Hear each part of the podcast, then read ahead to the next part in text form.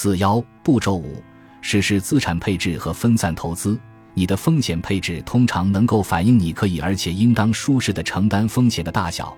一旦你对该风险配置感到满意，你便可将你的资产谨慎地配置到安全投资组合、市场风险投资组合和梦想型投资组合中，然后在每个风险等级内部实现分散化。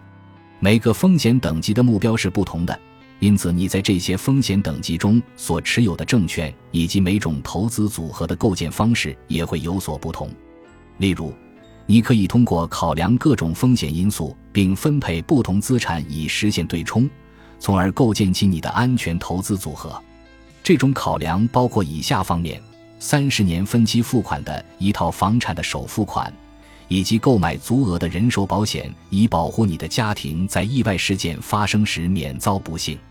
为了降低安全风险等级中的每一种风险，资本的分配可能相当不均衡。在市场风险等级中的财务目标是通过分散投资来实现市场回报。关于构建市场风险投资组合的最佳方法，将是下一章的主题。分配给梦想型风险等级的资本，常常集中在一个主要的风险项目上。